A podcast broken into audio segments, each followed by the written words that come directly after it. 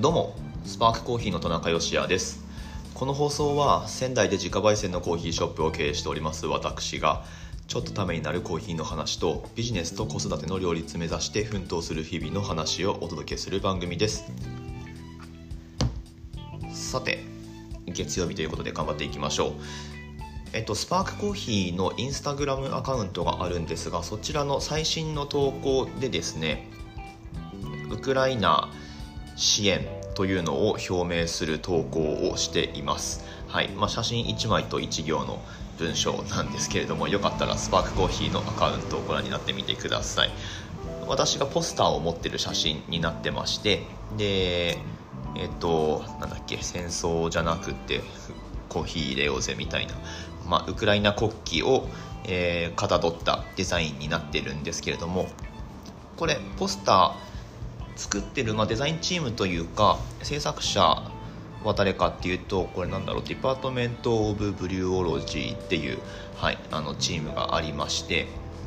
うんとまあ、コーヒー関連のなんかこういうグッズ、まあ、ポスターだったりとか、まあ、T シャツ缶バッジ缶バッジじゃないかピンバッジとか、まあ、いろいろ出してるところなんですけれども割とこううん社会派というかなんか社会問題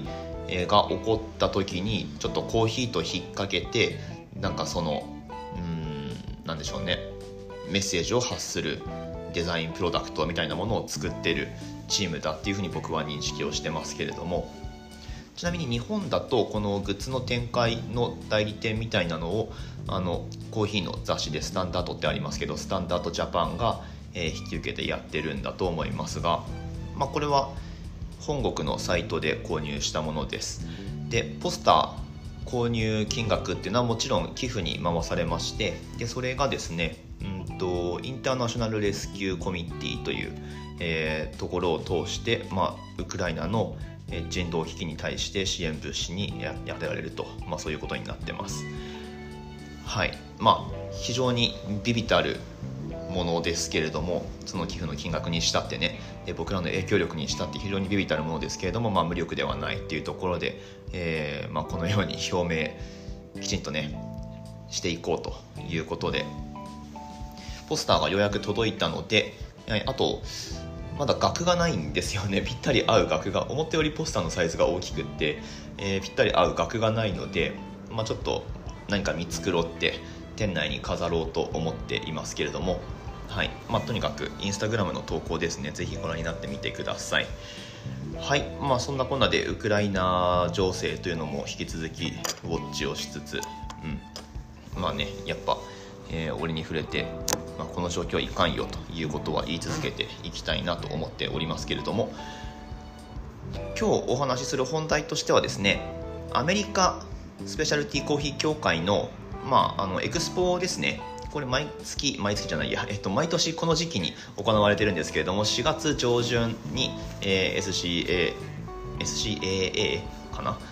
エクスポっていうのがありましてまあ展示会です。スペシャルティーコーヒー協会の、まあ、あらゆるなんだろうね関わる業者さんたちの、まあ、ビジネスショーってことになってます。でそれが今年は、えー、ボストンで東海岸ですね。マサチューセッツ州ボストンで行われております。はい。まあ、全米最大のコーヒーイベントどころか多分全世界的にも一番大きな規模のイベントってことになると思いますし、まあ、コロナでねあのだいぶこれまでここ2年間ですか縮小して、えーと、縮小したりとかあとは、ま、そもそも開催されなかったりとかっていうことがあったんですが、まあ、フルスペックでやったのが本当に2019年以来ってことになりますかね、うん、あの各種チャンピオンシップなんかも行われてますし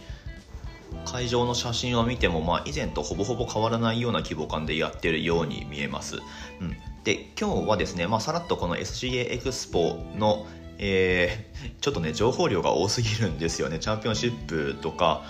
まあいろいろあるんですけれども今日はベストプロダクツっていうアワードがあるんですがちょっとそちらにフォーカスしてお話をしてみようと思いますのでよかったら最後までお付き合いください。これから来るトレンドというか、うん、そういうもののヒントがあるかもしれません。本日は4月の11日月曜日の放送です。さてさてそれではやっていきましょう。まあでもあれかなまずチャンピオンシップの話で言ったら僕が今収録している時点ではえっとね、まあ、各種競技会のファイナリストが発表されたっていうところですね。おそらく日本時間の、まあ、今日の夜くらいからファイナルが行われるんだと思いますけどなのでこれ配信される頃にはもうアメリカチャンピオン決まってると思うんですがはい、コーヒーの競技会ですね。いろいろありまして、まあ、一番花形なのはやっぱりバリスタチャンピオンシップ US バリスタチャンピオンシップですね。こちらと、えー、ブリュワーズカップも行われてますね。ブリュワーズカップこっちはドリップの方ですね。とか、えー、 Coffee in Good Spirits。これはまああの創作カクテルみたいなものを作るアルコールを使った競技ってことになりますけれどもこちらと,、えーと、カップテイスターズとかあとはロースティングもあったんじゃないかな。うん。まあ、主要なところは全部、えー、同じ会場で行われているっていう感じですね。はい、でさらっと概要概要というか、まあ、ファイナリストの顔ぶれを見てみるとですね特にバリスタの方はえっとねこれフルスペックで開催されたのが2019年以来ってことになると思います。で毎年僕は見てますけれどもまあ、見てるってそのあの日本でですよ、まあ、もちろん向こうにボストンに行ってあの見たこともあるけど。はい。えっとファイナリストの顔ぶれだいぶフレッシュですね。うん。まあ2019年えっとねオニクスコーヒーラブっていうところのアンドレア・アレンっていう女性が2019年のアメリカチャンピオンでした、うん、でアンドレアは去年ミラノで行われた世界大会では確か2位だったのかな、うん、にまでなったんですけれども、まあ、この USBC ってファイナリストに絶対ここ数年いたのがアンドレアででそのアンドレアが優勝して、まあ、世界2位になったし、えーまあ、とりあえず今回は出てないっていうことなんだと思います。とりあえずなのか今後また出るのか出ないのか分かんないんですけど、うん、で、まあ、ファイナリスト常連ファイナリストっていう人がやっぱり、まあ、日本の大会でもそうですけど毎年いてえっ、とまあ何人かいるんですよ。2019年あそっかアドレアは2020年のチャンピオンか。で2019年のチャンピオンだったサム・スピルマンっていう、まあ、これまた女性の、えー、チャンピオンがいたんですけれども、まあ、サムもずっとファイナリストだったしあともう一人男性でサムっていうやつもいてそいつもずっとファイナリストだったしっていうあの結構ねファイナリストは同じ顔ぶれでその中でチャンピオンを争ってるみたいなことがあったんですけれども今回に関して言えばファイナリストこれ全員初めてじゃないかな。ファイナル進んだの。で所属を見ても聞いたことがあるのはエリクサーコーヒーくらいで、まあ、あくまで僕が持ち合わせてるその知識の中でってことですけど、うん。まあ、だいぶフレッシュな顔ぶれなんじゃないかなと思います。ただやっぱり都市部のバリスタが多いですね。うん。でサンフランシスコだったりロサンゼルスポートランドサンフランシスコサンフランシスコ多いな、えー、ヒューストンナッシュビルとありますけれども。はい。まあまああの誰が勝ってもおかしくないような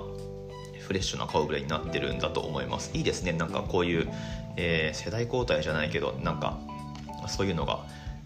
定期的にあるっていうのはいいんだと思います、はい、ずっと同じ人がね貸し続けるみたいな。まあ結果そうなっちゃうこともありますけどね、まあ、ただ今年はなんか一つ、えー、コロナ明けってことでなんかこう新しい風が吹いてるんじゃないかなっていう。これ競技が今回あのライブストリームされてないのでまだ映像で見てないのでちょっとどんな感じかわからないんですがまあまああの US チャンピオンって本当に何だろうな倍率で言ったら世界大会で勝つよりもねだいぶだしレベル的にも一番高いと思うし、まあ、US チャンピオンが必ずしも世界チャンピオンになれるかっていうと、まあ、もちろんねその世界大会本番っていうのは一発勝負なのでそうではない場合ももちろんありますけれどもただ US チャンピオンってやっぱりうん、あの野球のメジャーリーグ優勝するみたいな あのそういう位置づけで僕はいいと思ってます。はいという、まあ、バリスタのファイナリストの顔ぶれでございましたでブリワーズカップの方だけちょっとさらっといきますけれどもここはあの常連というかうん、前回チャンピオンがまた出てますね。ちょっと言いましたけどオニクスコーヒーラブの、えー、エリカ・リフティというバリスタが出ています。ファイナル残ってますね。エリカのプレゼンについては僕このポッドキャストでも紹介したことありますけれども豆 10g しか使わないで入れるっていうねあのプレゼンテーションを去年のミラノで行われた世界大会ではやりましたけれども、まあ、そのエリカがまた、えー、連覇を狙ってると。どうしても世界チャンピオンになりたいんでしょうね。はい。まあすごくそれもまたいいと思います。で注目すべき点なのはサム・スピルマンってさっきもちょろっと出ましたけどあのバリスタの前回チャンピオンです。前々回かな？のチャンピオンがブリュワーズカップでファイナリストになってるっていう。これね結構最近の傾向だったりします、うん、あの1回何かですごい結果を出した人が違う競技会でまたなんか上がってきてるみたいな、うん、あのまあちょっと前だとマット・パーガーとかがそうだったしあと最近だと深堀恵美さんとかスイスの、うん、恵美深堀さんが、えー、そんな感じだったしまあ、あとはね日本の、えー、日本人のブリュアーズカップチャンピオンの粕谷哲さんなんかも実はバリスタチャンピオンシップにも日本の大会出場したりしていてあのセミファイナリストまで行ったりとか、えー、っていうことがあります。なんかねやっぱその気持ち分かりますよ。同じ競技にずっと出続けるっていうのもいいけど結果出しちゃった人ってあとどうしようかなってなると思うんですよね。ただ競技会っていろいろあるのでじゃあなんか他のにも出てみればいいじゃんっていう、うん、でそれがなんかこういろいろやることで相互に作用してよりなんですかねプロフェッショナリズムが、えー、醸成されていくみたいな、まあ、そういうことにもつながると思うし、まあ、何より自分自身楽しいんでしょうねこうやって。競技会に出場するっていうのは。はい。まあ、大谷があれかピッチャーもとバッターもやるみたいなちょっと違うかな。まあそういう感じですかね。なんか無理やりメジャーリーグに例えてますけど。はい。まあ、そんな感じで USBC と US ブリュワーズカップですね、うん、あの目下開催中でございます。でえーと、今日の本題はベストプロダクツにするって言ったんだな。はい。えーと、もう11分経ってますけど。えっ、ー、とね、まあ、ベストプロダクツっていうそのエクスポ展示会なんであのここで新製品お披露目っていうことがあるんですね。でそれでいろいろ部門が分かれてまして例えばコーヒーアクセサリーズ。これはなんかマシン本体っていうか付随するものとかですね。例えばタンパーとかそういったものが、えー、あると思うんですけれども。とかあとはコマーシャルコーヒープレパレーションサービング。これはコマーシャルコーヒープレパレーションサービングっていうのは、うんと、プロ向けのコーヒー機器ってことですね、まあ、例えばエスプレッソマシンとかですよ、うん、でもう一個が、えー、コンシューマーコーヒープレパレーションサービングノンエレクトリカルってことですけどこれは、うんと、一般消費者向けのコーヒー器具でしかも電気を使ってないものってことになりますね、まあ、そういう部門があります。でこれは今回はフレンチプレスの、えー、なんか新しいやつが受賞したんですけれどもまあそういう感じです。ドリッパーとかですね。はい。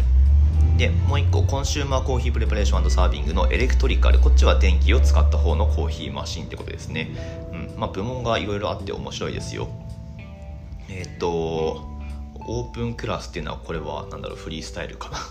何でもありっていう部門だったりとかあとは roasting equipment tools、うん、焙煎に関するものってことですね。はい。まあいろいろ部門があるんですけれどもテクノロジーっていう部門もありますね。じゃあこの紹介するやつはテクノロジーからいきますかね。えっとねアンバーマグっ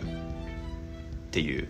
ちょっと読めないけどうんとまあなんかマグカップが受賞してるんですよ。はい、テクノロジーっていう部門でマグカップが受賞してるんですよ、うん、これね言葉で表現するのがなかなか難しいですけれどもまあ写真今見てるんですが見た目普通の、えー、コッパー色っていうか銅銅の色した銅製なのかな実際。ちょっと分かんないけど、まあ、マグカップなんですよ。ただえっとねスマホでこれカップとあと操作がつながってるのかなで何をしてくれるかっていうと温度をキープしてくれるっていう。はい。まあ外やらそういう代物らしいです、うん、ここまで来ましたかっていう、うん、あのお湯ドリップの時に注ぐケトルで、まあ、温度調整できるみたいなキープできるみたいなやつはまあありますけれども。まあ、でもスマホとつなげてっていうのはそもそもそのドリップケトルの方でもまだないのかな？どうなんでしょう？ちょっと分かんないですけど。まあ、あのマグカップの方でスマホでなんか温度設定して1時間半とか？いや違うか。もっとだよな。どのくらいキープできるんだろう？あでも1時間半か。1時間半その温度をキープできるっていう、うん。まあ、その需要がどれだけあるかっていうのはちょっとこの際分かんないけど、まあ、でもテクノロジーとしてそういうものに、えー、カップにそれが搭載されたっていうところが新しかったんでしょうね。はい。まあ、テクノロジー部門だとそんな感じ。でえっ、ともうちょっと行きたいな。もうちょっと紹介したいけど。じゃあローストに関する、えー、イクイプメントツールスってことですけどここで受賞したのがこれ何て読むんだろう？ローストなのかな？ROEST でロロエスト。ローストなのか。ちょっと分かんないですけど。まあ、いわゆるサンプルロースターです。100g 焼けるタイプのサンプルロースターなんですがこれちょっと前からでもあったんだよな。あったんだけどまあうんとここでようやくなんか評価されたっていう感じなんでしょうか。この手のサンプルロースターで先走ってたのが井川っていうねあのアプリで操作できるでおなじみの井川っていうのがありましてうちでも導入してますけれどもまあ、さらにその上を行こうという。でこの焙煎機でえっとね特徴的なというかうんとエポックメイキングな部分といえばその焙煎途中でハゼっていう現象が起きます、うん、あのある一定の温度とか条件が揃った時にパチって豆が弾けるんですね。でそれが起こるんだけどそのハゼをどうやって感知するかっていうのは今までだったら人間の耳とか目とかで、えー、判断せざるを得なかったんですね。うん、でなんかこうデジタルでデータを残すにしてもパチって音がした時にあ今ハゼが来たっていうのでここ何分何秒の何度でハゼましたポチッつってこうあの記録をしてたんです今まではね。ただこのロローストでいいのかな、えっと、今回のこのマシンに関しては AI ソリューションを適用して、えー、なんかそのファーストクラックディテクションが作成され、まあ、要はこれ音であの今ここでハゼが来たっていうふうに、まあ、なんか AI が感知してァーストクラックのところをちゃんとマークしてくれるっていうデータを取っていくにあたって今ここではぜてますよっていうのを、えーとまあ、AI がそのようにマークを入れてくれるっていうことらしいです。はいまあ、なんかその音量だったりとか音質だったりとか、うんと first crack っていうかもうそのハゼの始まりのタイミングって難しいんですよね。なんかパチッと1回ハゼたところでなんかそれがエラーだったりする場合もあるし実際のハゼはもっともっと何十秒か進んだ後で連続的に起こったりっていうことがよくあるんですけど、まあ、そういうエラーはエラーとして、えー、ちゃんと正しい1ハゼのポイントっていうのをマークしてるっていうマークしてくれるっていうのが新しい機能として評価されたんじゃないかなと思います。今日だいぶマニアックだな結局。はい。まあそんな感じで新しいサンプルロースターがベストプロダクト受賞しましたよということですね。はい。でもう一つ二つくらいいこうかな。コーヒーアクセサリーの方行きましょうか。まあこれもプロ向けってことになるんですけどまああのタンパーとかえあとは何だろうなディストリビューターとかがその対象になってくると思うんですが今回受賞したのはポルタフィルターです。ポルタフィルターってエスプレッソマシンに、え、はめてそのコーヒーの粉を入れるところですね。実際コーヒーが抽出される部分ってことになりますけど持ち手がついててで先の方丸いバスケット状、まあ、それこそバスケットって言いますけど粉を入れるところがついてる部品全体のことをポルタフィルターっていうんですけどこれを受賞したのがうんとウェーバーワークショップ。これ元アップルのエンジニアででダグラス・ウェーバーっていう方がやってる会社なんですけれどもこれねあのなんとなんと日本にあるんです。そう福岡県糸島市だったかな、うん、っていうところで作ってるんですよこの人が。はい。でまあエスプレッソマシン周りのいろんなこうなんかねいい感じのパーツをいろいろ作ってるブランドなんですけれども今回のそのポルタフィルターを作ったよってで unibody ポルタフィルターっていうことでポルタフィルターってうんと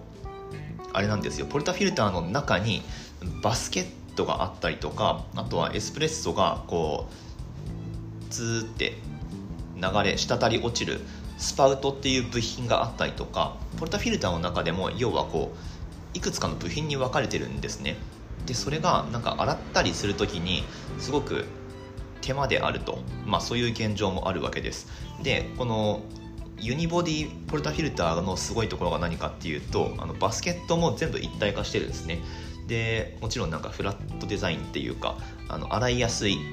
ステンレスの1枚のステンレスみたいな感じで作られていて今までだったらなんかそのパーツパーツに分かれてるタイプのものだとなんかね溝がすごいあったりして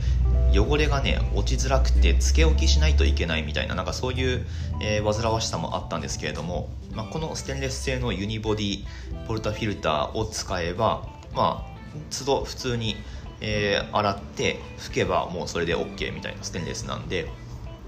あの汚れも残らずに清潔ででパーツも少ないしなんかよりシンプルみたいなそういうところが売りみたいです。これいいですね。実際あってもいいかな。どのマシンでも使えるんだろうか。なんかねこのダグラス・ウェーバーのプロダクトってマシン結構どれ使っても互換性あるものが多いと思うんですよ、うん、あのスチームワンドの先につけるチップって言ってあのミルクスチームする時に実は重要なパーツだったりするんですけど、まあ、そのチップを作ったりもしてますね、うん、多分マシンある程度どのメーカーでも使えるようなデザインにはしてるんじゃないでしょうか。今回のポルタフィルターも。はい。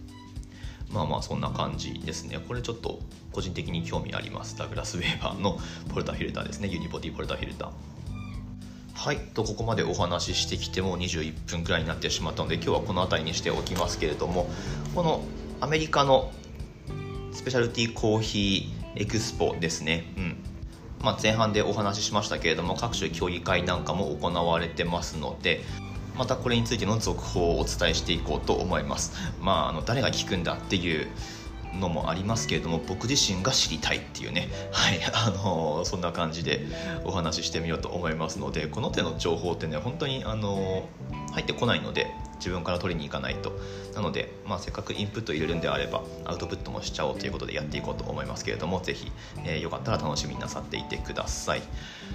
そんな感じですかね。はい、ということで終わっていこうと思いますけれどもスパークコーヒーのオンラインストアは楽天市場に出店しております。放送の詳細欄にリンク貼ってあります。ぜひ覗いてみてください。現在お買い物マラソン開催中ということでなんかね年度代わりまあ、バタバタされてると思うんですけれどもほっと一息つくためのコーヒーをぜひ切らさないようにしていただければと思います。手軽に1杯分が楽しめるコーヒーバッグすごいこの時期やっぱ人気ですね、まあ、あのお使い物なんかにも使いやすいですしあとはやっぱり手軽ですよ、お湯注ぐだけっていうねお湯注いで、え、待ってれば OK って注ぎ方も別に工夫とかいらないし、はい、非常におすすめでございます。ティーバッグ式のコーヒーバッグですね。ぜひぜひチェックをしてみてください。ということで、明日の放送でまたお会いしましょう。美味しいコーヒーで一日が輝く Good Coffee Sparks Your Day スパークコーヒーの田中でした。